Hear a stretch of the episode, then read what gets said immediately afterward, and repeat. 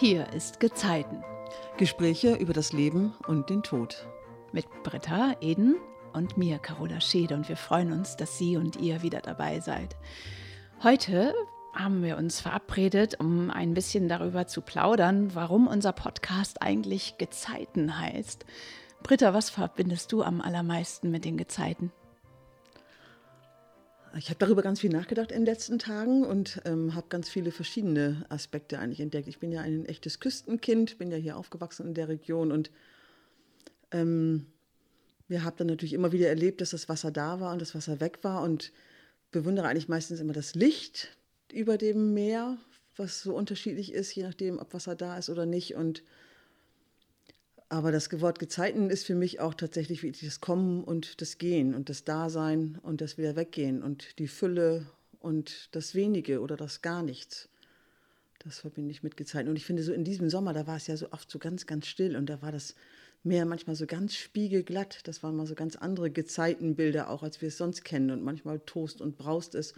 Also eigentlich ist in diesen Gezeiten für mich alles drin, was im Leben auch zu finden ist. Ja, das Gefühl hatte ich auch. Dangas ist ja schon immer irgendwie auch so der Ort gewesen. Ich weiß noch mit 16, da ging es mir mal nicht gut eine Phase lang und da habe ich mir ein bisschen Hilfe gesucht in Farel und bin immer mit meinem Motorroller nach Farel.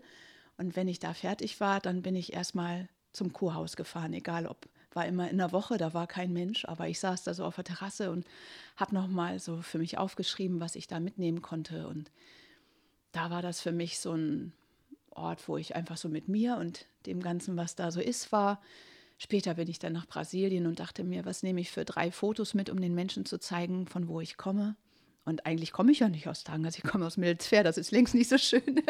Aber ich habe diese Bilder von Dangas mitgenommen und ähm, ja, es ist einfach so der Ort, an dem ich selber aufladen kann, wie an, glaube ich, keinem anderen Ort. Und dieses ähm, dem Wasser zuschauen hat mich noch nie gelangweilt. Also egal, ob es kommt oder geht und die Schiffe und ähm, selber ins Wasser springen.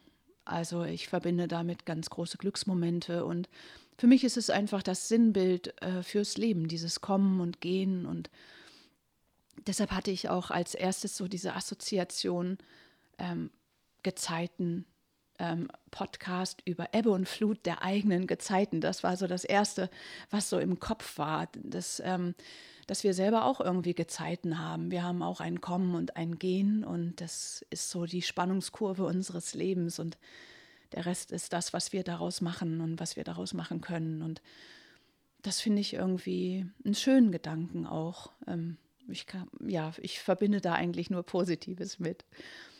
Und ähm, dann wollte ich dich nochmal fragen, Britta. Ich durfte letztens auch ähm, Dangas nochmal ganz anders erleben, ähm, weil mein Campingplatznachbar, seine Frau ist verstorben nach 54 Jahren und wir waren uns so eng und vertraut. Und dann haben die mich gebeten, auf der Etta von Dangast ein bisschen was über die liebe Helga zu sagen, die an dem Tag dann seebestattet wurde. Und seitdem schaue ich irgendwie ein bisschen mit anderen Augen auf den Ahngaster Leuchtturm, weil ich auch einfach weiß, ach, da ist auch Helga und ähm, Klaus fährt jetzt immer mit seinem Motorboot zum Leuchtturm und ja, ist da bei seiner Helga und kommt dann auch eigentlich immer ganz, ja, ein bisschen getröstet und doch auch irgendwie ganz erfüllt zurück. Woran denkst du, wenn du an den Arngaster Leuchtturm denkst? Also das, was du erzählst, kann ich alles 100% nachvollziehen, um das erstmal zu sagen. Und auch so dieses, also da in Dangas zu sein und da aufs Wasser zu gucken, das ist einfach so ein, so ein Bild auch von so totalem Frieden, finde ich. Und egal wie viele Leute da sind, es ist immer friedlich und das Licht ist immer besonders, egal, auch wenn es regnet oder stürmt. Und ja, und ein Leuchtturm ist, ist ja, ich glaube, das ist für ganz viele Menschen so, so ein Sinnbild von Hoffnung und von Licht. Und man sitzt am Ufer und man sieht den da stehen, diesen Arngaster Leuchtturm. Und das ist einfach, das hat so was Beständiges auch, wie das die Gezeiten ja auch haben. Die Gezeiten, die kommen immer wieder und man weiß ganz genau, man kann sich 100 Prozent darauf verlassen, wenn Ebbe ist es kommt, das Wasser kommt wieder zurück, es gibt wieder eine Flut. Ja, das ist, also alles, was du gesagt hast, ich, empfinde ich wirklich ganz genau so. Mhm. Ja. du hattest noch einen Satz, oder? Was wolltest du das sagen? Ähm, weiß ich nicht mehr, jetzt ist er weg. Entschuldigung. Macht nichts. Ich habe gerade an Anton gedacht und ähm, für mich ist so der Mensch, den ich wirklich mit diesem Ort und diesen Gezeiten verbinde, ist natürlich Anton Tapken mit seiner Etta, die gefühlt immer auf dem Wasser ist. Entweder kommt sie gerade wieder oder sie fährt gerade raus.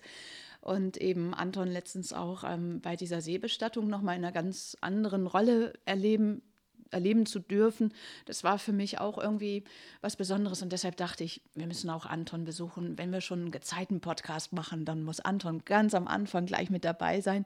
Was verbindest du so als allererstes mit Anton? Mit Anton? Ähm, ich finde, er ist ein, ein Dangaster Urgestein auf jeden Fall und er ist wirklich ein sehr spezieller, besonderer Mensch, der von der Etta gar nicht wegzudenken ist. Und der ja diese Seebestattung auf eine ganz eigene, ganz persönliche Art auch macht, auch ganz anders, als ich es von anderen Rädern oder Kapitänen kenne. Und ich finde immer, wenn man dann so rausfährt mit der Etta, dann ist es immer so, ja, das Land bleibt dann zurück und man fährt raus und er sitzt da oben oder steht da oben an seinem Steuerrad und das sind ganz besondere Momente. Und man weiß, man hat diese Urne an Bord und er ist dann da und er ja, auf seine einzigartige Art kommentiert er das auch und erzählt ein bisschen was und ist irgendwie so als Mensch auch dabei. Und das ist immer total schön. Ja, und schön war auch für uns beide, dass er sich Zeit genommen hat. Da warst du leider verhindert, deshalb bin ich alleine zu Anton Tapken gefahren. So ist es ja mit uns beiden. Wir sind beide berufstätig und es passt nicht immer, dass wir beide gleichzeitig Zeit haben. Das wird bestimmt auch immer mal wieder bei den Podcasts so sein, dass eine von uns dann mal vielleicht auch jemanden besucht. Diesmal waren wir auf jeden Fall bei Anton und gefühlt waren wir sowieso zusammen da und saßen bei ihm auf dem Sofa und durften Tee trinken. Ja, und hier sitze ich jetzt auch schon bei Anton Tapken zu Hause. Anton, du hast gerade ganz leckeren schwarzen Tee für mich gemacht mit Kluntje, Rosinenbrot und Butter und du bist gerade nach Hause gekommen. Ja, und hast heute, es ist Sonntag, auch wieder eine Seebestattung gehabt. Wie ist das für dich, wenn du mit einer Seebestattung rausfährst? Ist das ein anderes Gefühl, als wenn du zur Ausflugsfahrt startest? Ja, bei einer Seebestattung ist das natürlich ein bisschen was anderes. Ich muss für die Trauergemeinde mitdenken, dass das jetzt eine Trauerfahrt ist und keine lustige Seefahrt, einmal rund um Leuchtturm, wo man dann Blödsinn erzählen kann. Also ein bisschen Anstand sollte man schon behalten für die Trauernden. Man kann nicht die Witze machen, die man sonst mit Kurgästen macht. Nee, das machst du ja auch nicht. Kann da eigentlich jeder sich so ähm, das gestalten, wie er möchte bei dir an Bord? Oder bist du auch jemand, der sagt, ach, mach das mal so und so und da kann vielleicht die Urne auch gut stehen. Hilfst du denen so ein bisschen? Ja, muss ich auch. Und zwar auch, wer die Urne nachher zu Wasser lässt, die mir übergibt, äh, gibt mir auch Tipps. Aber meistens mache ich das immer selber, weil das für die Hinterbliebenen ein ganz schwieriger Akt ist, die Urne selber zu Wasser la zu lassen. Nicht? Denn das ist dann auf einmal Schluss mit der betreffenden Person das ist ja auch ein Moment, ich war ja letztens einmal, durfte ich dabei sein. Und ähm, vielleicht kannst du uns mal erzählen, wie so der Ablauf ist, wenn man bei dir eine Seebestattung erlebt. Ähm, wie geht das los? Die Gäste treffen sich und dann, wie geht es weiter? Ja, die kommen ja alle an Bord. Ich habe ja den Kranz, wo die Urne reingestellt wird, dass das auch ein bisschen feierlich ist, wenn man das so sagen darf.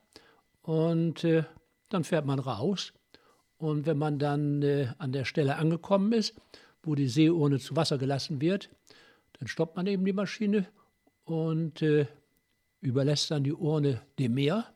Die geht dann langsam unter, muss man auch vorbereiten. Und dann fährt man noch mal einmal um die Urne drumherum, wirft dann Blumen äh, ins Meer und dann fährt man langsam bei einer Tasse Kaffee wieder zurück zum Hafen.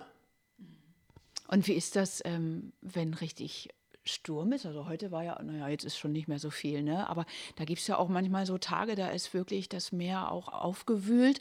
Ähm, klappt das dann genauso gut wie an einem Tag, wo Flaute ist? Ja, äh, wenn es zu schlimm ist mit Sturm, dann laufe ich natürlich gar nicht erst aus. Aber das ist noch nicht vorgekommen. Aber man fährt dann raus und dann kommen dann auch Sprüche, oh, jetzt ist er oben angekommen und äh, der Verstorbene. Und jetzt lässt er erst das Schiff nochmal ordentlich schaukeln. Anton, erinnerst du dich eigentlich an deine allererste Seebestattung? Ich meine, du bist ja Captain geworden und nicht Bestatter. Ne? Dein Beruf ist ja, dass du Kapitän bist. Äh, wie war das? Erinnerst du dich an diese allererste Seebestattung in deinem Leben? Ja, ich habe mir von Kollegen erstmal Ratschläge geholt, wie das so ist. Und äh, dann geht es aber auch relativ schnell. Man muss eine gewisse Höflichkeit natürlich haben, denn das ist ja immer eine Trauergemeinde und äh, nicht was anderes. Warum glaubst du, ist das mehr für viele tröstend, die Abschied nehmen von ihren Angehörigen, also die sich dann auch gegen einen Friedhof entscheiden oder gegen einen Wald, also für das Meer? Ja, das Meer, das ist ja, dann ist total Abschluss. Auch für die Hinterbliebenen, die brauchen dann später nicht auf dem Friedhof äh, das Grab pflegen oder dergleichen. Und äh, das kann nicht jeder. Denn ich muss zugeben, auch beim Bruder habe ich eine Seebestattung gemacht. Das war für mich schlimm, weil ich meinen Bruder dann persönlich dem Meer übergeben habe. Ja, Schiete, ne? Aber was bleibt einem anderes übrig? Als Kapitän muss man alles können und machen. Mhm. War das Karl August? Ja, das war Karl August. Und mein jüngster Bruder Friefelem. Ja. Ja. Hat das deinen Blick auf den Leuchtturm verändert? Ist das jetzt auch ein bisschen dein Leuchtturm, weil deine Brüder da sind? Mm, nee, das will ich nicht gerade sagen. Aber ich mache das ja immer in der Nähe vom Leuchtturm, damit auch wenn ich von jemand anders eine Seebestattung mache, mache ich das immer in der Nähe vom Leuchtturm, so dass die Hinterbliebenen sagen können, wenn sie in Blemshafen sind, in Dangers oder irgendwo am Jadebusen, oh, da hinten beim Leuchtturm, da haben wir ihn guten Bord schmelden. Da haben wir ihn aus dem Boss geschmissen. Ja, so ist das. Ja, ich weiß, dass das für meinen Freund, den ich letztens begleitet habe, weil seine Frau nach 54 Ehejahren verstorben ist. Und der fährt jetzt immer zum Leuchtturm, um seine Helga zu besuchen. Ja, ja ich merke das nämlich. Im Jahr kommt das zwar bloß zwei, dreimal vor. Öfter soll das ja auch nicht sein. Äh, mit einem Blumenstrauß, dann weiß ich genau, warum die die Fahrt rund um den Leuchtturm mitmachen. Weil ich an der Stelle vorbeikomme, wo ich den Bekannten äh, oder wo die den Bekannten aus dem Bord geschmissen haben. Ja. Was ich auch ganz toll fand bei der Trauerfeier, die ich begleitet habe, ist dieses Zurückfahren. Man sitzt da unten und man bekommt bei dir an Bord Kaffee und vielleicht ein kleines Würstchen oder was auch immer. Und man macht so eine Seereise. Und das ist irgendwie, war das für alle ganz tröstend. Erlebst du das öfter? Ja, die Rückfahrt ist ganz anders wie die Hinfahrt. Weil sie bei der Hinfahrt ja noch nicht wissen, was passiert gleich. Und dieses, das dauert ja nur zehn Minuten, einmal die Urne zu Wasser zu lassen, einmal noch eine Umrundung mit dem ganzen Schiff und die Urne, äh, die, die, den Kranz sowieso und die Blumen hinterher schmeißen und äh, dann wieder ab nach Hause. Und damit hat man dann ab, ab Abstand genommen von der betreffenden Person. Ähm, es gibt, glaube ich, in der Nähe von Wilhelmshaven so ein Ort für all die Menschen, die seebestattet wurden, wie so eine Gedenktafel. Gibt es das hier in Dangers eigentlich auch? Nein, sowas gibt es hier in Dangers nicht. nicht? Und äh, braucht auch nicht, ne? Braucht auch nicht, ganz bestimmt nicht. Also das möchte ich auch gar nicht haben. Nee. nee. Das sollen sie nach Wilhelmshaven fahren. Wie viele sind das eigentlich mittlerweile? Also ich kann mir vorstellen, dass immer mehr Menschen eigentlich gerne auf diese Art und Weise bestattet werden möchten, oder? Wie ist das so? Wie erlebst du das? Ja, der Hinterbliebene, äh, ich meine, der Verstorbene, der weiß das ja vorher nicht. Der kann, sagt vorher aber schon mal Bescheid, ja, wenn ich mal tot gehe, dann will ich auch eine Seebestattung haben. Also ist jetzt der Hinterbliebene, der ist jetzt in Zuchtzwang. Also wo machen wir das jetzt, nicht? Und meistens wissen sie auch, mit dem und Schiff, dem Schiff wollen die das gerne machen, nicht? Das höre ich nämlich auch bei der Edda von Nangers. Jo, wenn ich mal nicht mehr da bin, die Edda von Nangers, die schmiert mir Bubenboards. Äh, musstest du schon mal jemandem absagen? Weil, was weiß ich, du einfach auch, du machst ja noch diese ganzen vielen anderen Fahrten und ähm, du selbst äh, musst dich ja auch mal irgendwann ausruhen. Musstest du schon mal absagen, eine Seebestattung, oder machst du das immer möglich? Das mache ich immer möglich. Und das ist, das, man hat das ja mit im Plan drin. Auch andere Charterfahrten, Hochzeiten, Geburtstage oder dergleichen. Und so verarbeite ich das auch mit einer Seebestattung. Bloß mit einer Seebestattung, da muss man ein bisschen anders, ja, alles korrigieren, hätte ich fast gesagt. Du hast ja auch richtig mit den Angehörigen zu tun. Ja. Die rufen an, die erzählen dir wahrscheinlich ihre Geschichten, ja. oder? Ja, ja, genau. Die erzählen von dem Verstorbenen, was er gemacht hat und so weiter. Und somit kommt eine, eine gewisse, ja, wie soll ich sagen, kommt eine gewisse Freundschaft, kann man bald sagen, auf. Und man darf dann auch nichts Verkehrtes sagen. Nicht? Man muss einfach zuhören. Ja. Aber das ist ja auch irgendetwas, also man sagt ja auch, wenn man dem Tod, wie ähm, hat meine Kollegin Britta das so schön gesagt, unser Podcast ist ja der über den besonderen Wert des Lebens, wenn wir dem Tod begegnen. Gibt es da so manche Gespräche oder manche Bestattung, die dir ganz besonders so in Erinnerung geblieben ist? Nee. Jede, jede Bestattung ist anders. Also, ob das nun ein Fremder ist, den ich gar nicht kenne, oder einen Bekannten, oder selbst mein Bruder oder zwei Brüder habe ich schon dem Meer übergeben. Äh, dann ist es ein bisschen anders, wenn man ein Familienmitglied dem mehr übergibt. Nicht? Aber das klappt alles so. Ich finde ja, ich meine, ich liebe ja Dangas, das weiß ja auch jeder, aber ich liebe Dangas ja auch so sehr und das geht ja vielen Menschen so einfach, weil die Gezeiten hier so spürbar sind. Und ich finde, das Bild der Gezeiten, so heißt ja auch unser Podcast, ist sehr tröstend, wenn man an das Leben denkt, das Kommen und Gehen, die Ebbe und Flut. Ähm, Findest du das auch? Kannst du dieses Bild so teilen oder wie siehst du die Gezeiten im Hinblick also auf Leben und Tod und Abschied? Nee, das, das sehe ich so nicht. Nee. Jeder wird irgendwann geboren, muss aus seinem Leben machen, was ihm gefällt. Und äh, irgendwann ist dann ja auch Schluss.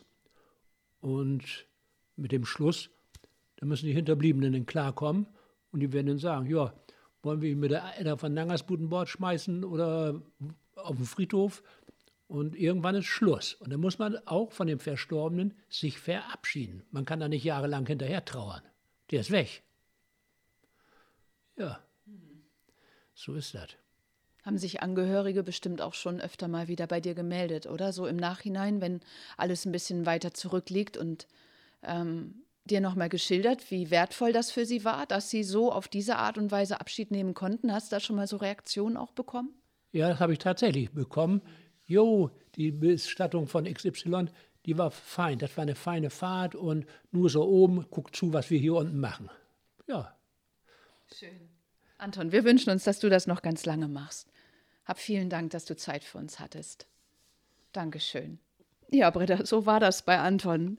War da irgendwie noch eine Frage, die du ihm gerne gestellt hättest, die ich nicht gestellt habe? Weißt du das so aus dem Bauch? Nee, ne?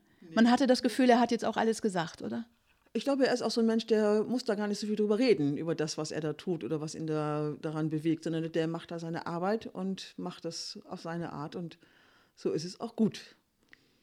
Ja, wie, ja, was ist das so für ein Umgang, den er auch damit hat? Oder wie kennst du es vor allem von anderen? Was machen denn andere anders bei Seebestattung? Ich kenne ja nur ihn als Seebestatter.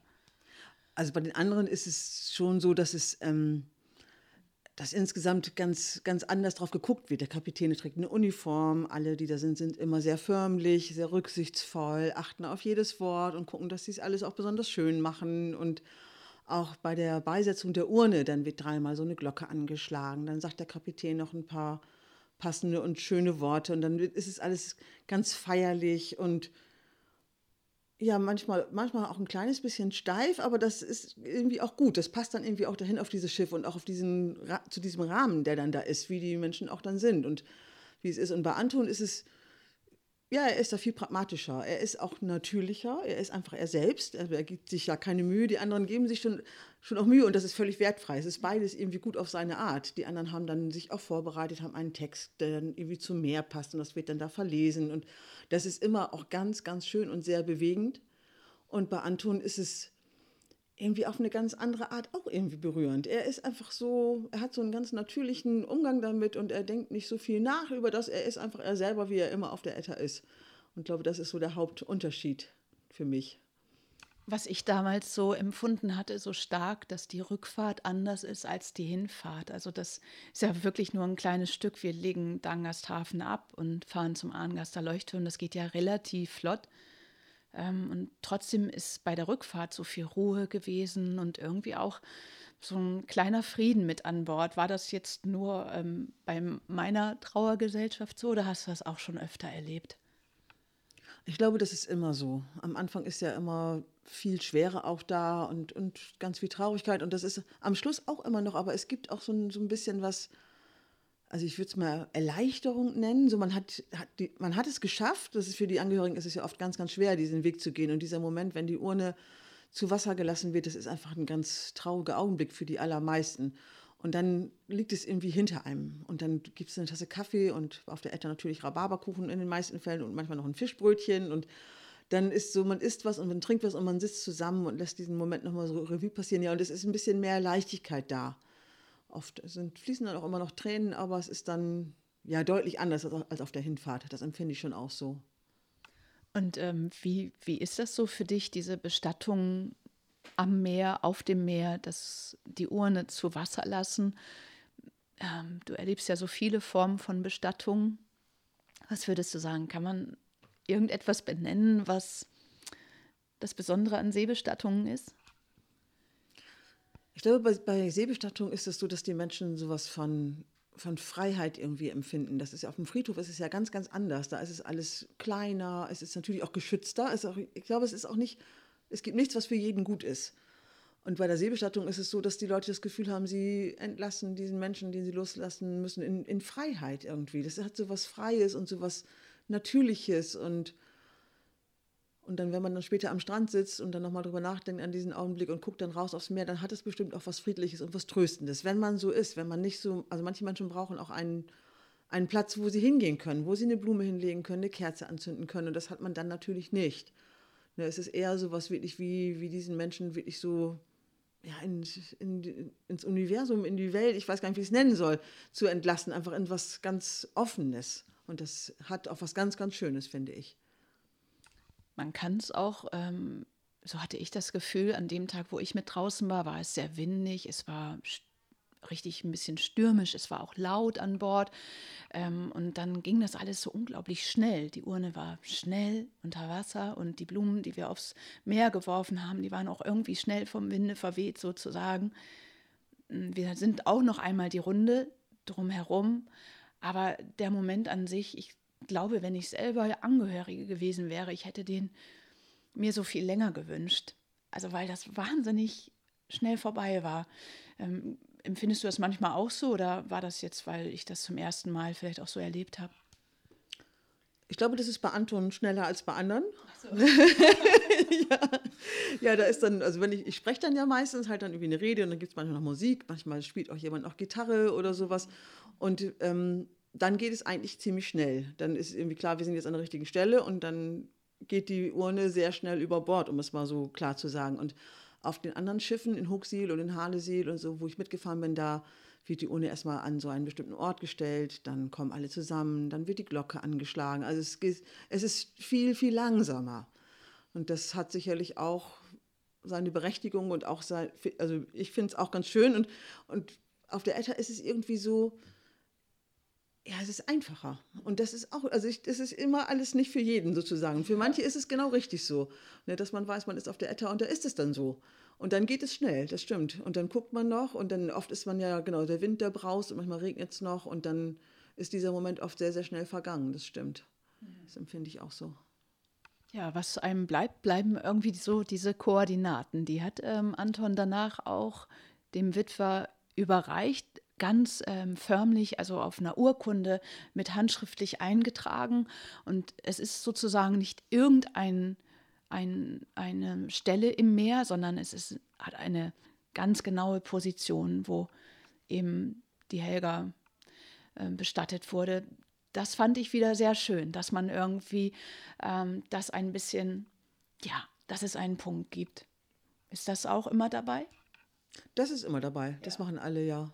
Alle haben so eine Mappe, wo dann so eine Karte drin ist, wo es genau eingezeichnet ist und das wird dann überreicht. Und das ist auch was, also schön auch einfach das zu haben, das finde ich auch, damit man diesen Punkt kennt und man kann das immer wieder angucken und sich daran zurückerinnern. Ich hatte ja auch Anton noch mal gefragt nach so einer Art also Tafel, wo all die Menschen, die dort seebestattet wurden, vielleicht noch mal deren Namen zu finden sind oder so. Woanders gibt es das. Ist das nicht so? In Halesiel zum Beispiel gibt es das ja. Da gibt es so eine Gedenktafel Wobei ich finde, da sind sehr, sehr viele Namen auf sehr engem Raum. Aber die meisten oder sehr viele Menschen entscheiden sich dafür, so eine Tafel aufzuhängen. Oft ist es so, dann entscheiden die Menschen sich für eine Seebestattung und denken, das ist gut. Und dann merken sie aber doch, sie hätten doch gerne noch irgendwo einen, ja eine Stelle, wo dieser Name nochmal erscheint. Und das kann ich total gut nachvollziehen. Das ist ja auch im Friedwald so, dass man an den Bäumen so kleine Tafeln anbringen kann, damit, wenn man da hinkommt, dass man das einfach nochmal nach, diesen Namen dann nochmal sieht. Dadurch bleibt der irgendwie so materiell noch erhalten sozusagen. Das ist was anderes, als wenn, der, wenn diese, dieser Mensch einfach so im Meer verschwindet. Ich glaube, manchmal ist es das so, dass die Leute dann hinterher ja auch nachdenklich sind oder auch vielleicht ein bisschen verloren auch sind. Und dann ist es schön, man kann da hingehen an diese Stelle und das ist in Halesi, also auch wenn es sehr, sehr viele Namen sind, es ist schon wirklich ganz, ganz schön gemacht. Sehr liebevoll und auch gemacht und mit viel Überlegung, wie es gemacht sein kann. Und dann kann man da hingehen und das Datum nochmal sehen und den Namen nochmal lesen. Und das ist bestimmt tröstlich. Das kann ich mir auch vorstellen. Ich glaube, ich würde mir das auch wünschen. Und ähm, da gibt es ja auch immer mal wieder so Fahrten, wo man mitfahren kann, wenn man da jemanden verabschiedet hat, um sozusagen der Stelle am Meer nochmal nahe zu kommen, oder? Ja, es gibt so Erinnerungsfahrten. Mhm. Das wird dann zu bestimmten Terminen angeboten und dann kann man nochmal mitfahren und nochmal an dieser Stelle vorbeifahren und sich erinnern. Und das ist, finde ich, ganz, ganz schön, das zu machen.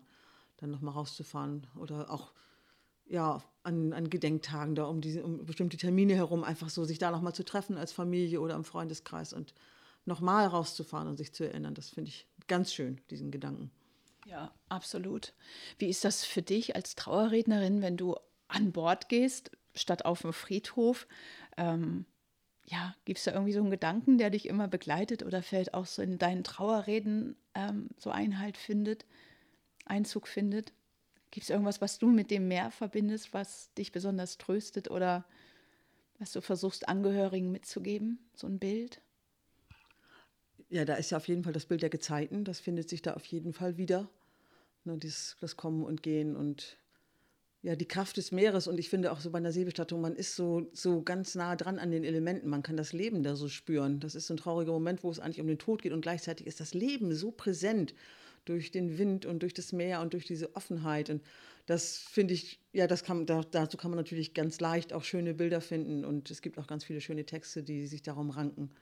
Ansonsten ist es so, bei der Seebestattung ist es gar nicht immer so leicht, weil manchmal schwankt das Schiff auch ganz schön und dann sitzt man da und ich stehe dann da und es wackelt und, und dadurch hat es oft auch ja, eine, einen ganz anderen Charakter, als wenn man an Land ist, sozusagen. Ne, dann gibt es auch schon mal einen Lacher, weil da muss ich mich auch schon mal irgendwo festhalten und dadurch ist es manchmal ja, ja, die Atmosphäre ist irgendwie insgesamt leichter, als wenn man, als wenn man auf der Erde ist, finde ich. Ja, Im Wald zum Beispiel hat es nochmal einen ganz anderen Charakter. Man, man ist unter diesen geschützten Bäumen und auf dem Meer ist man so draußen.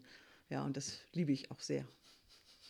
Ja, als ich auf der Etta war und diese eine einzige Erfahrung ähm, des Abschiednehmens so in Form der Trauerrednerin erleben durfte, da war es ja auch so windig. Ich hatte mich gut vorbereitet und irgendwie alles auf meinem Zettel stehen und diesen Zettel konnte ich gar nicht stillhalten, weil es so windig war. Und dann musste ich das doch irgendwie so erzählen. Aber das ging halt auch. Ähm, genau, weil der Klaus hatte mich dann zur Vorbereitung mit auf sein Motorschiff genommen und dann sind wir einmal rüber nach Wilhelmshaven und saßen im Nassauhafen und da hat er mir alles erzählt von sich und seiner Helga. Und das war so ein wunderschöner Nachmittag. Und ich war so äh, beseelt davon, dass er sich mir so anvertraut hat und ich, dass ich das machen durfte. Dann war das auch gar nicht schwer, das einfach nochmal so zu erzählen. Ja, ja, Britta, das war unser, unser Gespräch für heute. Bald sind wir im Friedwald. Wir haben schon ein paar Gesprächspartner, auf die wir uns freuen. Und ähm, ja, vielen, vielen Dank fürs Zuhören heute. Und ich bin dir so dankbar, Britta. Du kriegst am Ende immer die Kurve zu den ganz wunderbaren Dingen, die uns das Leben schenkt und dass wir dafür die offene, Augen offen haben sollen. Ja, ich danke auch fürs Zuhören und ich danke dir, Carola, für die tollen Fragen, die du stellst und für die schönen Impulse, die du immer wieder gibst. Und ich hoffe, dass auch unsere Zuhörer und Zuhörerinnen aus diesem Gespräch etwas mitnehmen, etwas Bereicherndes. Das hoffen wir. In dem Sinne, bis ganz bald. Tschüss, das war Gezeiten mit Britta und Carola. Tschüss.